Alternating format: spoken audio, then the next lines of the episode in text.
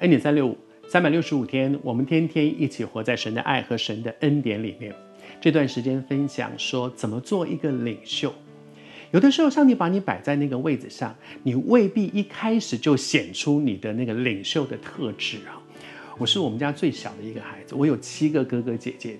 我从小其实是不需要出主意的。因为都是听哥哥姐姐的，我哥哥说冲，我就跟着冲；我姐姐说好了，现在去读书，我就去读书；去洗澡，我就去洗澡。我就是那种很听话的小孩。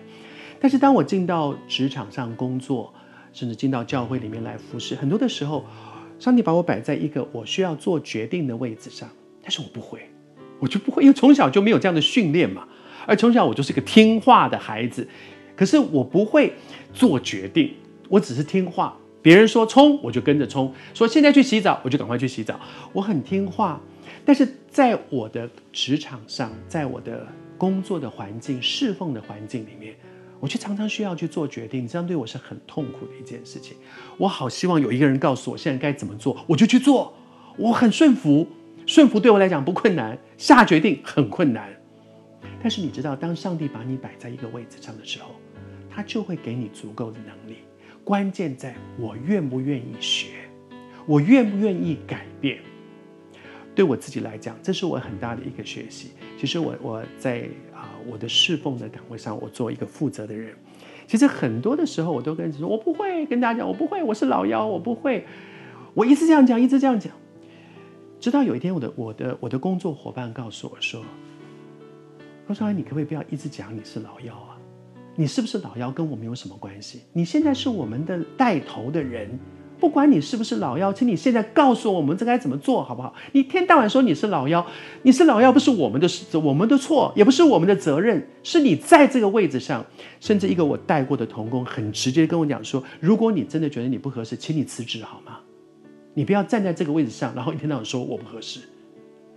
我觉得那是给我很大的刺激，很深的一个学习。但是那天我也在面对一件事，是我知道上帝把我摆在这个位置上，但是我要不要就位呢？还是我一天到晚站在这个位置上，却说我不合适，我不想就位？这些年来，我慢慢学习怎么做一个领袖，但是我觉得那个关键是什么？是我里面对自己说：“我愿意。”好，当我愿意学，当我愿意改，上帝有能力改变我。而在这个过程当中，不只是一个当下的一些改变，我在约西亚身上看到的还有一件很有意思的事情，是一个持续的改变。圣经上讲的说，约西亚在世，就他活着的时候，在以色列人当中呢，这些人都去做那个该做的事情。后面有四个字叫“总不离开”。这件事情真的太宝贝了。作为一个领袖，不能只是偶尔、偶尔有一些影响力。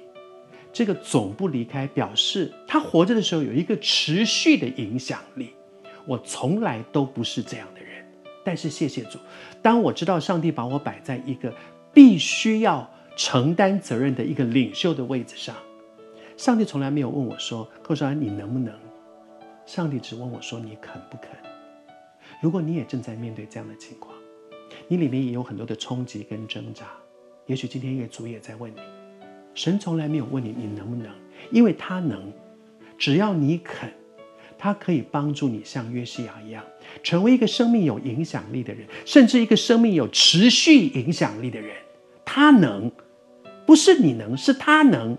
他只是在问，你肯不肯，让他改变你，你肯不肯？